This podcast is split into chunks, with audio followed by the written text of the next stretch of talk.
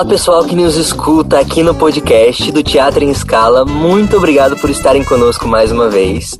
A gente está de volta com a nossa maravilhosa convidada, preparadora de elenco, atriz, roteirista e adjetivo, adjetivo, adjetivo. Essa mulher faz tudo, Adriana. Muito obrigado por estar aqui com a gente de novo. Opa, prazer imenso. De novo. Estamos também com ela, nossa querida Gabriele Risso. Oi, Gabi. Olá! Olá, Adriana. Olá, João. Olá, pessoal. Estamos aqui mais uma vez para um papo bem divertido. e aí a gente falou da, dessa guerrilha, né? E a gente vê muitos trabalhos é, que, são, que são feitos que a gente fala, poxa, que trabalho bem feito, né? Que, que, que, que, que coisa mais tocante, que você vê que as pessoas, os artistas ali, os técnicos, os atores, diretores, deram a alma para fazer, né? A gente teve tá. é, recentemente trabalhos do, audio, é, do cinema brasileiro que foram muito, é, muito reconhecidos não só no Brasil, mas fora também, como Bacurau, que foi um filme incrível, A Vida Invisível também, que foi um filme super bem feito, super bem produzido. É, e a gente olha para esse filme e a gente entende onde, onde, eles meio que acertaram, né? Acho uhum. que é, é, bem isso que você falou, né? Tem uma, tem uma história, você vê que tem, tem uma produção, né? Rolou, rolou uma grana legal para fazer um filme, né? Principalmente A Vida Invisível, que tem um cenário, tem tudo mais. Mas foram filmes muito bem feitos. Quais são outras grandes referências, assim, que a gente tem, que você, vocês têm do, do audiovisual do brasileiro hoje? Eu gosto muito das diretoras aí, puxando um pouco para o nosso lado, as, as mulheres as diretoras, né? Então, uma que desde o começo foi uma referência, porque quando eu comecei a estudar, é, eu já via muitos curtas, escrevia, fazia, enfim, relatos sobre os curtas, o que, que eu sentia, o que, que eu achava, é a Gabriela Amaral, que é uma grande diretora brasileira, uma, ela, ela gosta muito desse gênero do terror, então é um terror feminino que é muito interessante. É, ela é uma, uma mulher que, que luta assim para que porque o mercado de direção é, e de cinema ele é muito masculino, né? Então a gente tem essa luta quando a gente está no set, tem uns certos enfrentamentos aí que são difíceis. Então eu acho que ela representa muita coisa assim para mim, tanto dessa luta para que haja mais mulheres nos sets e que elas sejam respeitadas pelos homens, quanto esteticamente, tematicamente, ela tem um, trabalhos que eu gosto muito. A Juliana Rojas, que é outra diretora mulher, né, uma maravilhosa, também trabalha muito com terror também. Então a gente tem mulheres que trabalham com terror que eu gosto. E tem uma galera que é de um coletivo de Minas, de Uberlândia, que é uma galera é, de um coletivo que chama Filmes de Plástico. E, cara, eles são do caralho, assim, porque eles fazem isso que a gente tá falando, eles fazem filme que, tipo, o vizinho atua e, e a história é incrível, e muito sem dinheiro, e todo todo ano eles estão arrebentando, assim, eu fiz um curso de direção de atores com eles, e eles estavam falando também como essa direção na guerrilha, né, que eles fazem, e eles saem tudo quanto é festival, então, assim, é, nesse momento são as pessoas que eu quero chegar, né, sei lá, daqui a três anos, quando eu penso em carreira, são as pessoas que, que eu me espelho nesse momento, assim, sabe? Pessoas que estão falando no Brasil aí que talvez não seja esse Brasil Globo Filmes aí que a gente está acostumado. Agora, dos mais conhecidos, ah, aí vou, vou falar, mas aí é internacional. Eu, eu pago um pau pro, pro Almodóvar, assim. Eu acho que o Almodóvar tem uma estética visual que a gente entende muito bem. Ele tem um gênero que, né, que é esse policial com melodrama, que ele mistura muito bem. E eu acho que ele é um, é um grande diretor de atores, assim. Sei que tem uns algumas questões que eu li, às vezes que ele é um pouco difícil, é. mas assim, o resultado na tela é, ele trabalha com grandes atores e atrizes, mas é, eu sempre acho muito bonito o trabalho, me toca muito os filmes do Almodóvar, assim. E, e, é isso, assim, eu gosto muito de cinema argentino, latino-americano, assim, também, sabe? A gente Sim. tem que, tem que conhecer um pouco mais aí do cinema uruguaio, o cinema argentino até mais ou menos chega pra gente, mas o uruguaio, o chileno, tem um monte de cinema legal aí que tá muito perto da gente e a gente saca mais os Vingadores e do que de quem tá aí do lado. Nada contra também, acho válido. Mas não mas dá pra é ficar só nisso, não. Sim, um, um, você falou do latino-americano, um diretor chileno que eu gosto muito, muito é o Rodorowski. É, para quem conhece, meu, é incrível. Tem um filme dele que a gente super recomenda aí, que é o Poesia Sem Fim. É um dos meus favoritos, é um filme super magético. É, não é um cinema realista, né? É, é um cinema bem. vamos dizer diferente, para quem não, não tá entendendo. Mas ele é. Mas é muito bonito, assim, é muito poético, né? É você vê que ele usa. que ele constrói imagens, ele constrói é, ele constrói as relações dos atores dele, né? E ele usa o filho dele, usa, enfim, os filhos para fazer para fazer os filmes. Eu acho muito sensível a forma como, ele, como a visão dele é muito sensível. Então eu super, super acho também que a gente, a, gente, a gente precisa conhecer mais produção latina, né? Que a gente, nós latinos, acho que a gente tem. A gente dá muito sangue, né? A gente tem um. A gente tem um, um calor, sei lá, não sei. Mas é um, é um sangue diferente que a gente dá nas nossas produções que as pessoas precisam conhecer mais. Você sabe que no, no, Festival Internacional de Curtas, que é o Kinofórum, que é o que acontece aqui em São Paulo e que acho que é o maior da América Latina, eles dividem, o, por exemplo, a sessão em é, programa latino, programa Brasil, né? Então é só os curtas brasileiros, só curtas latinos. Eu, eu, faço questão de nos brasileiros e nos latinos. Eu acho que a gente dá um pau nos europeus, assim, num grau a gente é muito foda, a gente não tem grana, mas a gente tem uma outra coisa lá, sabe? A gente é muito mais criativo, a gente quebra as estruturas, eu acho, eu vejo o Bacurau, eu vejo muito o poder do cinema brasileiro nesse sentido de quebrar as estruturas? Tem uma força lá que eu acho que talvez no cinema europeu ele tem outras qualidades, mas que não são essas. Eu acho que o cinema brasileiro e o latino-americano ele tem uma força que é única, é, é, só a gente tem. Você sabe que essa sua. Eu também tenho isso, eu acho isso também. E eu acho isso não só do cinema brasileiro, como do teatro brasileiro. Se você for pegar todos os diretores e produções que vieram mais antigas, tipo Glauber Rocha e até mais para trás, ou a galera daquele tempo, você vê acho que a gente.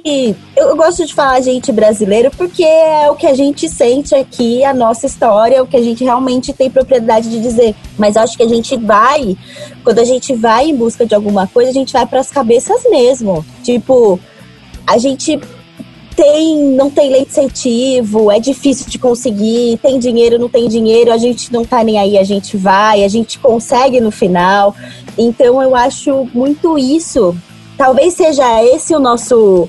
Que, que, o João falou do sangue quente que a gente tem, talvez seja até isso mesmo, porque às vezes você vai ver uma produção que você tem. É muito nítida essa, essa diferença. Parece que eles são mais frios mesmo. Uhum. A galera, a galera asiática, europeia e etc., eles são muito mais frios do que a gente que é latino acho que um pouco pode até ser da nossa história mesmo, do nosso sangue, mas eu acho que essas barreiras que a gente enfrenta para fazer cinema, teatro, para fazer arte no geral, é o que traz essa característica do sangue quente, dessa paixão que o pessoal de fora fala que os latinos têm. Eu acho que um pouco pode ser a própria dificuldade que a gente passa nesse sentido mesmo.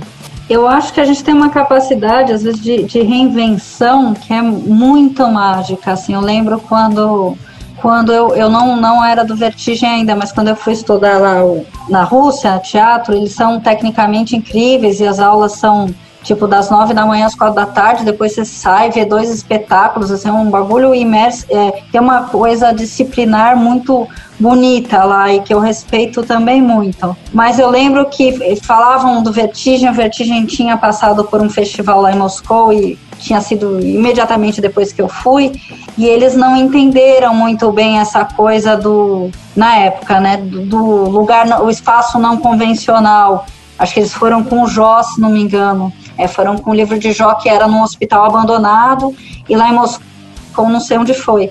Mas eu lembro que eles falavam assim, nossa, a gente ficou, a gente não entendeu muito bem como vocês brasileiros fazem e não é no teatro, e não é na rua, a gente não entendeu muito bem. Então a gente tem esse lugar, assim como o Galpão, quando faz Romeu e Julieta na rua, e é, é barroco, é lindo, é visual.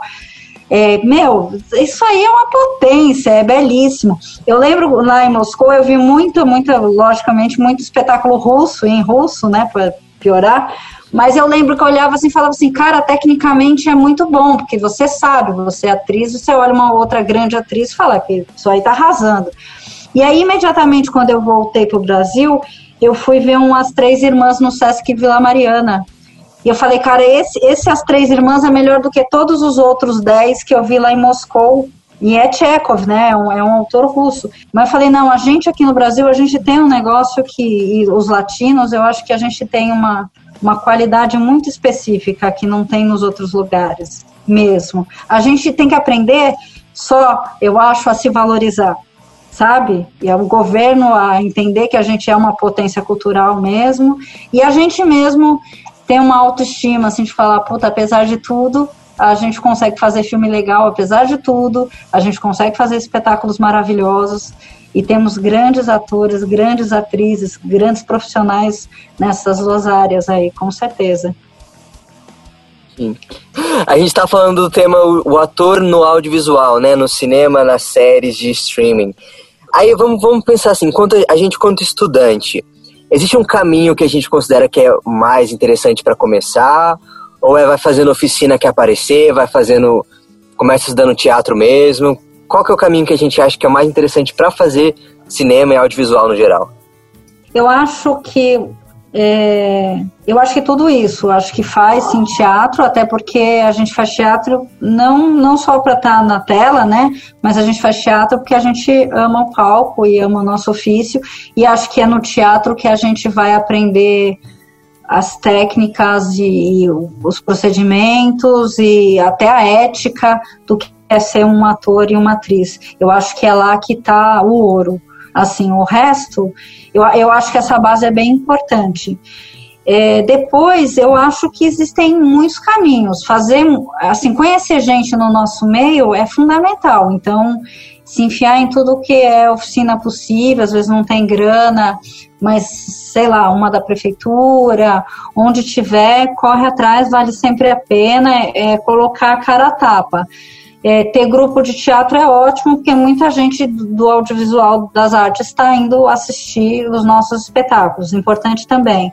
Fazer curtas universitários é legal para pegar a prática, acho que mais do que pelo resultado, muitas vezes, né? Sim. Mas o processo sempre pode ensinar muita coisa. Às vezes o resultado é super legal, às vezes não é.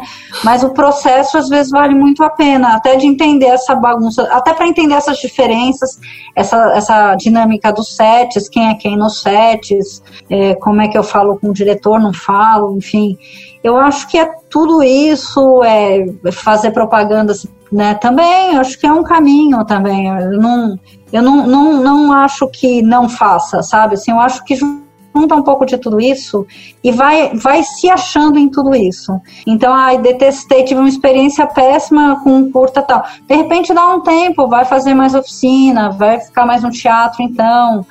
É, ou tem gente que não, não gosta de. Tem ator que, e atriz que não gosta de, de fazer cinema e tudo bem. Acho também super válido, entende? É, mas eu acho que para quem quer, eu acho que é um pouco disso tudo. Acho que não tem um caminho muito muito certo, não. Acho que todos os caminhos são válidos desde que a gente se empenhe. Acho que, acho que é isso. Se eu posso falar alguma coisa, é se você está num curta independente, dê o melhor de si. Se você está no espetáculo, mesma coisa. Seja, vai se formando como profissional. Vai, vai tirando um pouco esse olhar, não é desmerecendo, mas assim, é, tá, sou um estudante, mas é, vou ter uma postura de profissional, né? Vou me, vou me descobrindo como profissional no processo. Para quando você já se formar e tiver o seu DRT, você já está um pouquinho um, um pouquinho mais certo dessa consciência que você vai ter que ter, dessa concentração, dessa postura que você vai ter que ter lá fora e que vai ser cobrada é, da gente lá fora, sim. Sim, são coisas que a gente meio que aprende na prática, né? Eu lembro quando eu tava fazendo o filme no passado, é, eu fiz uma cena que eu morria no mato, era uma coisa meio Lost né? Brasil. e aí eu lembro. Meio Lost é ótimo. Meio, é, meio Lost. É meio Lost, meio. meio aquilo lá. Meio aquilo lá. E eu lembro que a gente, tipo, a gente foi num sítio no interior, pessoal, né? Eles, a produção e tal. E eu lembro que, a gente, que eles tinham grana para fazer uma diária. Que, que, tipo assim, a uhum. produção era 10 mil reais pra fazer um longa de duas horas. Putz. 10 mil reais é pouco, gente. Pra quem não tem muita noção, é, é muito É pouco. nada, Nada, nada. nada. E, né, que eles pagaram, paga- pagaram a diária dos atores, pagaram tudo, né? Almoço e tudo mais, transporte, É muito É, grana. toda Gasta essa questão. muita grana. E aí eu lembro- tava no glamour, hein? Já, já, tava, no- já, tá, já tava meio. É. Já tava mais ou menos no amor. Nível 2 já, é nível 2. um, um Você, você tinha locação, meu amor. Você Tinha locação. Você tinha locação. A gente faz em casa. E tinha almoço, meu bem. O Tinha almoço, almoço, é, já, almoço. já tá bem. Não, ali foi bem. Mas eu lembro que era tipo assim, sete cenas, a gente tinha uma diária pra gravar, e aí n- e, tinha que ser de dia. Se, se, se anoitecesse, já, não, já não, não prestava mais, porque era no meio do mato, então não tinha uma iluminação bacana, né? Tinha, uma, tinha, tinha um flash ali pro celular pra fazer. E aí eu lembro que, que era uma pressa, uma pressa pra fazer. E, e aí tem que dar o sangue, tem que fazer, tem que respeitar todo mundo. E a equipe começou a ficar todo mundo com os É. ânimos à flor da pele, o diretor já começou a xingar as pessoas. E você ali tendo que, que, que se virar com isso, né? Você, é o seu trabalho, né? Eles te pagaram, você teve contrato, você tem que entregar aquela cena. E aí são coisas que a, que a prática, que não tem como não aprender se não for no perrengue da prática, né? Se não for dando a cara a tapa ali pra fazer.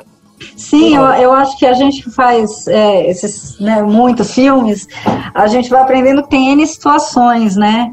E tem o dire... Porque, por exemplo, isso que você está me falando, eu diria já, pô, mas esse diretor, mesmo com todo esse caos, ele, ele tinha que estar mais centrado para comandar o bar. Ele é o comandante da, da coisa. Então, se ele perder o centro, todo o resto meio desaba em efeito dominó mesmo, né?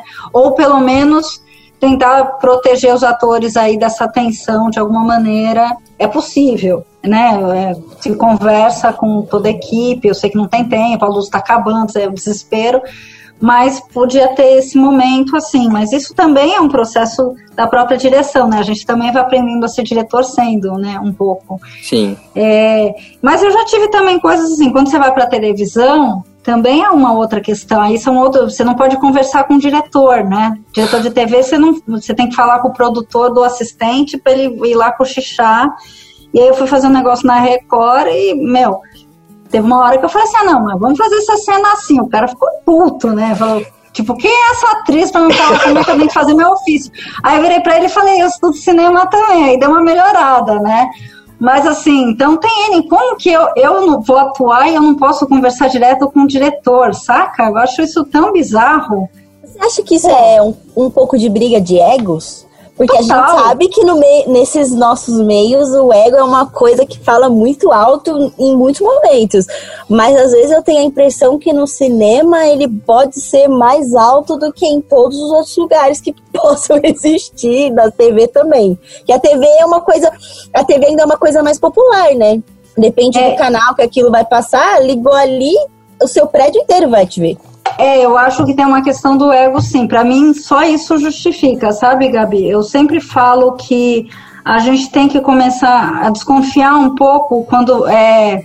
Tem uma frase que eu adoro lá da- do pessoal da, da Filmes de Plástico, que é esse coletivo que eu gosto, que ele falou que é a gente começar a aprender que não é filme de fulano, né? Filme de Kleber Mendonça, um filme de eh, Tarantino.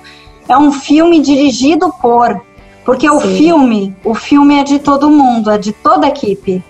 Toda a equipe, as atrizes e at- atores, o cara do som, o cara que carregou cabo, aquele filme é de todo mundo, né? Foi dirigido, ou seja, teve um maestro que juntou toda essa turma para fazer isso, mas o filme é de todo mundo. Sim. E eu acho que às vezes, infelizmente, a gente, a gente direção, eu falo, né, entra numa ego trip de que é meu filme e é meu dinheiro porque eu peguei o edital e, e eu que vou lá pro festival tal. E o filme é de todo mundo. E eu, eu aprendi que quando a gente pensa que o filme é de todo mundo, flui muito melhor, porque as pessoas estão mais dentro do filme, elas acreditam mais no que elas estão fazendo e elas vibram, né, o tempo todo. Então a cena, a cena, o ator arrasou lá, mas pô, é uma cena de todo mundo, é do, daquele, aquilo aconteceu naquele set, aquela magia aconteceu. E cara, quando acontece é tão maravilhoso, é tão mágico, é, que você fica no estado, todo mundo fica em estado de graça. Então, para que que a gente vai jogar fora esse prazer que é de todo mundo para falar que o filme é teu ou o filme é do fulano?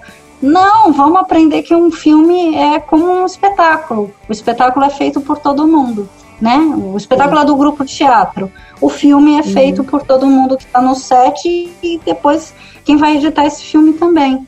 Então, sim, acho que tem uma questão do ego que, que a gente precisa repensar. Mas eu acho que aí eu acho que fora na televisão, que é uma coisa mais power mesmo, essa coisa do ego, eu acho que no cinema, pelo menos eu sinto que tem uma boa vontade de todo mundo fazer uma coisa um pouco mais coletivizada. Acho eu. Ah, isso, isso é, uma, é, é uma boa, porque você trabalhando assim, nesses meios, TV, teatro, cinema, não existe um trabalho de uma pessoa só. Uhum. O, o seu trabalho como Adriana atriz e tal é só seu. Só que mesmo o seu trabalho, você aprende muita coisa quando você trabalha em coletivo. Então, o nosso trabalho, tanto como produção, direção, é um trabalho que você aprende em coletivo. A gente falou mil vezes aqui que muita coisa a gente aprende dando a cara a capa. Sim. Que você aprende total. a ser diretor dirigindo, que você aprende a ser ator real, atuando, não só vendo é, sistemas e etc, e lendo muito e, e tal. Então, às vezes, é, é uma coisa, eu não sei, na minha cabeça às vezes fica umas coisas, coisas muito opostas. Você ter, é, ser assim, né, ter essa, esse ego e ao mesmo tempo ter a humildade para aprender, porque a, a nosso ofício aprende-se na prática. E, e é, não sei, às vezes não entra isso na minha cabeça, mas ao mesmo tempo a gente sabe que é uma coisa muito de ego, tanto do diretor como do produtor na verdade, o ego é de quem tá no nome, né? Se a pessoa é. que tem o nome maior é o ator, ele vai ter o ego. É o filme com a fulana, é o filme da fulana de tal. E ela é a atriz que às vezes vai aparecer em, sei lá, meia dúzia de cena. E, e o ego tá lá em cima. Ah, mas a produção do não sei quem. E o cara tem o ego de ser o produtor. E, quem é o produtor sem o ator, sem o diretor, sem o resto da equipe. Gente, ego e humildade caminham separados, mas ao mesmo tempo juntos no nosso meio. É bizarro isso. é bizarríssimo, né? Mesmo quando a gente está fazendo teatro, e eu acho que o teatro é o lugar do ator, né? A gente, quer dizer, tem diretor, tem nanana, mas quando a gente pisa no palco, no tabladão, na rua, onde a gente estiver naquele momento a gente é senhor absoluto no teatro do espetáculo, né?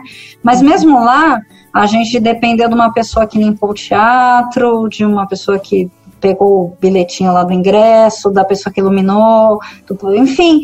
Eu acho que a gente nunca, nenhum trabalho artístico dá para fazer sozinho, né? Então acho que é, é uma coisa de de lembrar um pouco disso todo dia, sabe? Quando você vai para um set, fala assim, nossa, legal, é, mas é, de, é todo mundo e o cinema tem uma coisa que me ensinou muito que é ninguém sabe tudo.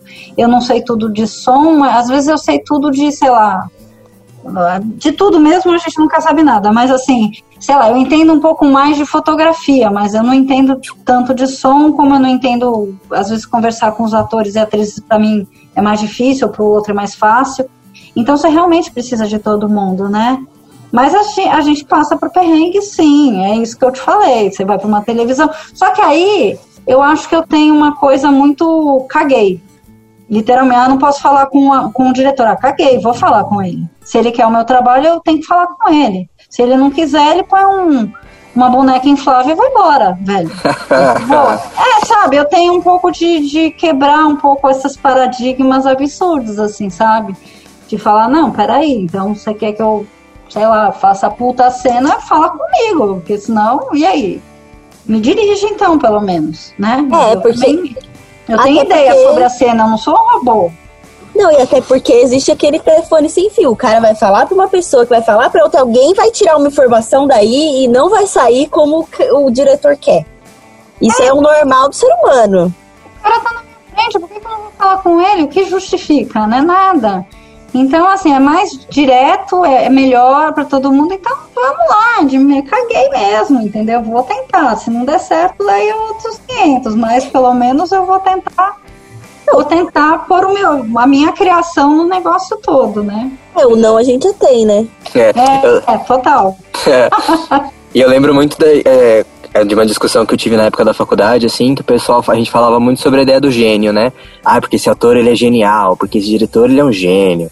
E às vezes a gente coloca as pessoas nesse lugar como se elas estivessem ali sozinhas, né? Tipo, não, eu nasci com esse dom abençoado por Jesus. E é. esquece que, que esses grandes gênios, né, esses grandes, grandes trabalhos, eles são feitos por muita relação, né? A gente falou que aprende muito na prática. Mas não só na prática, mas na troca, né? Na relação. Eu, eu não faço um trabalho como ator, como diretor sozinho, né? Eu não acordo não. um dia e falo, olha, esse meu trabalho. Eu estudo. Claro, a gente tem um momento de solidão, um momento de estudo pessoal, um momento de dedicação. Mas a partir do momento que eu tô em cena, eu não tô sozinho, eu tô trocando, seja com a plateia, seja com três pessoas, seja com uma câmera, né? Então é sempre relação, sempre relação, sempre relação. E acho que as Você pessoas sabe, esquecem um pouco isso. Você sabe que no meu TCC de faculdade, eu fiz um.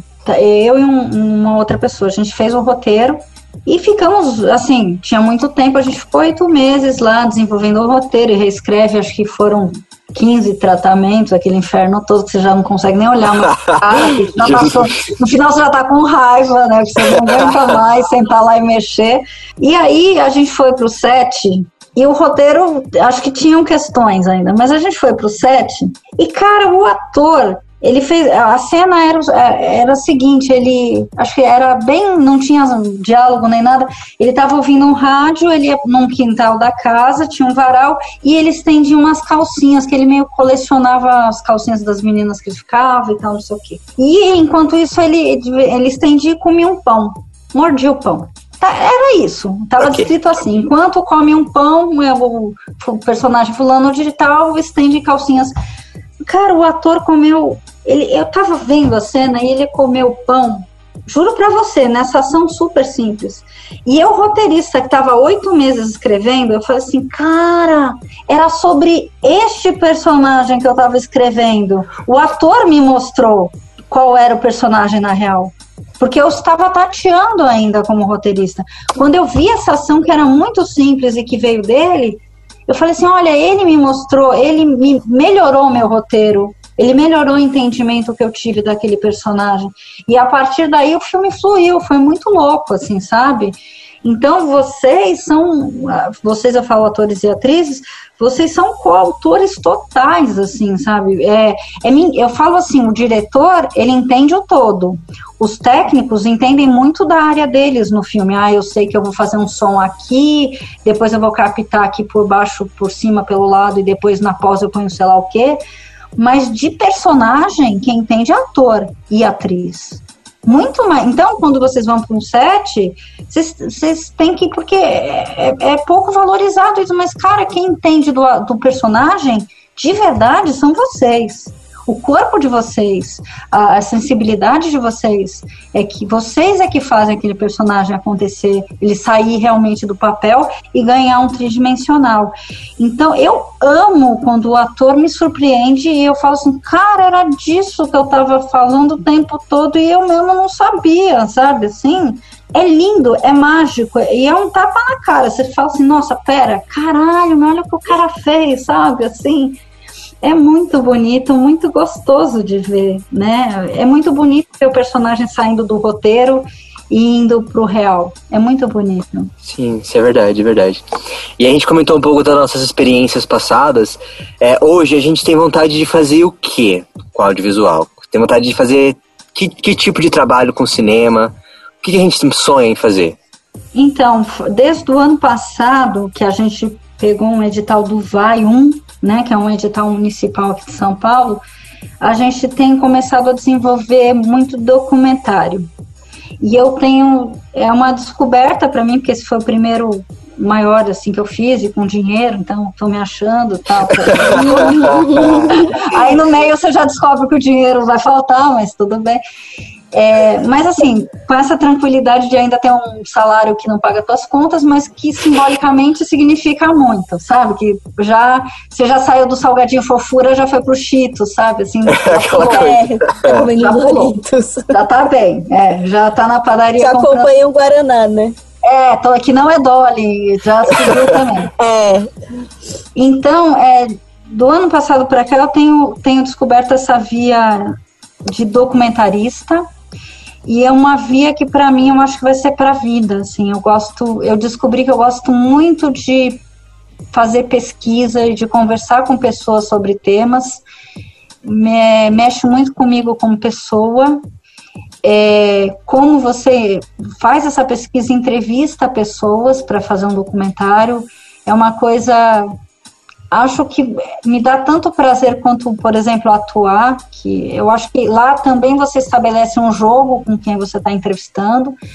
Então é maravilhoso, é um lugar que eu, a gente já fez um, um edital agora na pandemia para o Vai 1 de novo, né? Mas o Vai 1 de 2020, quem sabe a gente pega, também é de documentário. E aí, nos documentários é engraçado que eu faço uns temas bem hardcore, assim, tipo estupro, violência doméstica, os temas pesadão, assim, sabe? E na ficção eu gosto de trabalhar um, uma certa leveza, assim, engraçado, é um outro lugar. Então eu estou, ao mesmo tempo que eu estou é, querendo mais fazer documentário, eu também, quando fui roteirizar uma ficção agora também na pandemia, foi uma alegria, sabe? Essa coisa da criatividade, do tudo pode, né? Escrevo coisas absurdas lá e pelo menos no papel, depois o produtor vai falar que não posso fazer. Mas enquanto eu estou escrevendo, é um, é um lugar muito li de liberdade mesmo, expressiva e criativa. Então, minha vontade nesse momento, assim, de, do ano passado para cá, é falar muito do universo feminino né, das questões das mulheres e questões que me incomodam. O roteiro que a gente fez agora, que está tendo mentoria do Museu da Imagem do Som, é sobre o envelhecimento feminino, desde Bonito. o corpo, desse entendimento da família, do que é um envelhecimento, até a questão né, do, do idoso no Brasil ser tratado como um ser descartável. A gente viu o ministro da Saúde falando né, que se tiver que optar entre dar um respirador para um jovem e para o idoso, o idoso é economicamente dispensável. Então, por isso, ele não vai ter o respirador. Então, eu quero trabalhar com esse tema. Então, acho que o que eu posso falar é que, tanto no documentário quanto na, na ficção, eu quero trabalhar com questões femininas, temáticas femininas. Legal demais, muito bonito, né? Muito sensível também, né? Esse, esse tema muito legal. Legal mesmo. Sim, Mas... nossa, muito maravilhosa essa iniciativa. A gente, a gente já não vê, e eu achei, não sei, meu coração ficou tocado com essa dos, da, do envelhecimento, porque é muito. Tem algumas coisas assim que são até culturais e que a gente não para pra pensar. Mas é quando você vê um casal que o cara é mais velho, ok. Tudo bem, tudo bem né? É. Mas se a mulher for mais velha e, e for bem mais velha, é bizarro. E Total. é uma coisa muito normal. Tipo, independente, as pessoas, independente das idades, elas se relacionam e elas podem se relacionar. E é uma coisa de pessoa por pessoa, né? Você não se relaciona com o outro por uma idade. Então são coisas muito do nosso dia a dia, que às vezes são muito ruins de se ver, mas que pra gente é normal. E ninguém, dá, e ninguém se dá conta. E a mulher envelhece de uma forma diferente. Também, né? né? O, o homem, eu falo assim que, né, se você pensar no, no, de novo no cinema, a gente vê aí o Tom Cruise fazendo Missão Impossível 5, 6, sei lá qual que tá, ele deve estar tá com 50 anos, mas a parceira dele tem 20 anos, só muda a parceira. Ele, ele pode ter 50 anos, a parceira tem que estar tá sempre na faixa dos 20, no máximo 30. Por quê? Porque é. ele pode envelhecer e ela não. É uma questão. E né? ainda tem aquele negócio do ai, porque é um grisalho e ele tá bonito tá e não sei o quê. Agora, a mulher com cabelo grisalho, ai, pinta esse cabelo. Gabi, você sabe que a primeira cena do curta, não sei que vai mudar, acho, né, com essa mentoria, e a gente vai para muitos caminhos, mas do jeito que está escrito, é justamente a idosa indo no salão e ela ouvindo, dar uma remoçada, vamos pintar esse cabelo. Jesus. É, é mas é muito real. É muito real isso, é sério. É, é muito. Então... Eu vejo uma coisa que é muito simples, tipo assim, na minha família mesmo. A minha mãe tem os seus 60 e poucos anos e ela não fica sem pintar o cabelo de jeito nenhum. E o cabelo da minha mãe é 100% branco se ela não pintar mais. Uhum. A, a, gente, geneticamente, aqui na minha casa, a gente tem essa genética do cabelo branco muito cedo. Eu já tenho cabelo branco bastante. Uhum. Só que o meu irmão tem 41, 42 anos e o cabelo dele é 95% branco e tudo bem. E tudo bem. E tudo Entendeu? Bem. E ele nem tem, assim, se você for parar pra pensar na parte. É, se não fosse genético, talvez ele não tivesse cabelo branco. Mas assim, ele é muito mais novo. E tudo bem ele ter o cabelo branco. E a minha mãe se incomoda com o cabelo dela branco de um jeito que eu fico até, ai, deixa esse cabelo branco um pouco, muda essa cor, sei lá, faz outra coisa. Ela foi ensinada a se incomodar, né? Assim, eu falo, tipo, é isso, ela deve ter ouvido a vida inteira, visto a vida inteira, a mídia a vida inteira vende, né? Isso. É, eu lembro que na época que as revistas estavam bombando, agora já passou um pouco esse auge, mas se abria a Marie Claire, tinha, sei lá, o creme lá anti-age, né, anti-idade, e você tinha, sei lá, Aline Moraes fazendo a propaganda, uma menina nova, né? Você fala, pô, esse creme não é para ela. Por que, que é ela que tá fazendo essa propaganda? Por que, que não põe uma senhora aí, sei lá, e sei lá, porque não pode ter ruga na propaganda, né? É, é, é um crime. É, não, são coisas tão normais, entre aspas, porque para o nosso dia a dia isso é normal. Ninguém. Eu acho que. Eu, eu demorei para ver isso com outros olhos, com os olhos de. Porque é muito normal. Eu sempre vi minhas mães, minha, minha mãe, minhas tias, as amigas da minha mãe, todo mundo assim, sabe? Então é muito normal e que se você for real para parar para pensar, não é normal. Então, nossa, parabéns pela iniciativa. É uma coisa que ninguém pensa. Acho que é um cultural que a gente tem que aprender que é um cultural, mas que não é um normal né? São coisas diferentes. Mas aí a gente às vezes iguala até pelo costume mesmo. E não é, é um cultural que não é normal. Então o, o, a ficção vai falar um pouco disso, e se a gente pegar um edital, eu talvez queira fazer um documentário sobre isso também. Acho um assunto bem pertinente, bem legal. Imagino as entrevistas vão ser muito loucas. E já fico animada para fazer já. Legal demais. e pensando que o nosso papel como artista é esse, né? É, é questionar essa normalidade, entre aspas, aí. É, expor esse, esse, outro lado, né? Falar, ó, a vida não é igual, igual tá na revista, né? A revista não é a vida real. Aline Moraes não, não são as, as mulheres reais, né? Tipo, ela é um produto é. também. Tem todas essas Total. questões. E, e, acho que até assim, é, pensando como direção e aí preparação de elenco, aproximando um pouco mais da temática, Vai ser legal também ter uma, uma senhora, né? Como, como é que é uma atriz mais velha? Como é que eu vou lidar com isso? São, como é que esse set vai lidar com isso? Total. É, ou é a mesma coisa é. ou não é? Como é que vai ser, assim? Eu tenho curiosidade também em relação a isso, sabe? Com, como, como vai ser essa preparação também? Não sei. É, porque a, atrizes mais velhas a gente, tem na, a gente tem na cabeça a Fernanda Montenegro, Lara Cardoso e só, né? Parece que não ah, existe louco, mais né? atriz velha são no duas monstras, né? Inclusive maravilhosas. São duas monstras maravilhosas, sim. Pau. É, então, é isso aí. Como é que a gente vai fazer? Também não sei, mas de repente é a mesma coisa. Acho que não mas uma... Uma sei. outra questão que a gente não tem, ou que é muito difícil de você ver, é você ver coisas é, sendo gravadas com atores mais velhos e uhum. que são novos no meio. Tipo, você não tem atores mais velhos novos no meio. Você vê sempre uma cara nova mais jovem. Total, Gabi. É, uma das coisas que eu tava contando para mim, posso pra minha mãe aqui, né, que tá com 86 anos. Uma coisa que ela me falou que pegou muito para mim foi que ela falou assim: eu não me vejo representada nem na mídia, nem nos filmes, porque em geral o, o idoso ou ele é o velhinho chatinho, Hum. É uma coisa meio vai para uma caricatura, né? Total. Então, é, então assim, acho que também por isso não tem. Quando tem é uma coisa meio zorra total, sabe? Uma coisa ruim mesmo. Então, é eu acho que tem que ter mais mesmo e nosso papel tá aí para isso, para questionar e e para se desafiar também, para mim vai ser mó legal, né? Porque em geral a gente trabalha com atores que é a maioria do mercado aí que é entre sei lá, 20, 40 anos, né? Que é o grosso, assim, numérico. Que legal poder ter a oportunidade de trabalhar com alguém diferente, ou que vai ser igual, sei lá, mas de se permitir essa experiência. Vai ser muito 10. Sim, é sim. Gente, o papo tá muito bom, mas infelizmente a gente vai ter que terminar ah, agora. Foi rápido. Foi um papo, passou rápido, né? Então, gente, muito, queria agradecer mais uma vez a Adriana Gaeta por ter topado estar com a gente. A gente, nós somos muito fãs do seu trabalho, eu, eu principalmente. Torcemos muito aqui para que dê tudo certo seus projetos. Somos, vamos acompanhar de pertinho mesmo, lançando energia positiva para que dê tudo certo.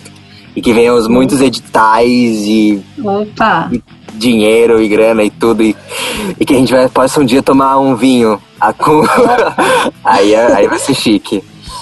E eu eu falar, eu queria agradecer muito de verdade, acho que é muito gostoso pensar né, tanto a trajetória e trocar informações com vocês. Tá, para os ouvintes falar que está rolando uma troca virtual aqui de currículos, que eu também quero trabalhar com eles dois, virei, sou muito fã do João e a Gabi estou conhecendo aqui, quero já trabalhar com, gosto muito de juntar essas pessoas maravilhosas. E agradecer de verdade Puxa, que troca gostosa, assim. Foi muito gostoso esse papo. Muito mesmo. Obrigado pelo convite. Imagina, obrigado a você. Obrigado, ah, gente, Ah, obrigada, obrigada, Adriana. Eu amei muito o papo. Ainda tenho muitas coisas aqui pra gente conversar no próxima oportunidade ou qualquer hora num WhatsApp na vida. E, e a gente está disponível também para a gente ajudar nos seus projetos do que você precisar, numa do que a gente puder ajudar, a gente está aqui também, porque parceria é o que há hoje em dia, né? A gente não faz um, um nada sem a mão do outro. Isso. Então, estamos disponíveis. Vão ser mais papos como esse em breve, né? Então já fica aqui o meu convite para quando eu, numa próxima, quando eu estiver com algum projeto, principalmente esse do, dos idosos, das mulheres idosas, vamos trocar uma ideia sobre isso porque é um assunto muito bacana pra gente falar hoje. A gente não fala muito disso mesmo, né? Então, parabéns pelas iniciativas todas e, nossa, muito obrigado por ter tido esse papo hoje com a gente. Obrigada, João, por ter, por ter me dito que ela existia. Obrigada. Obrigada. Obrigada por hoje.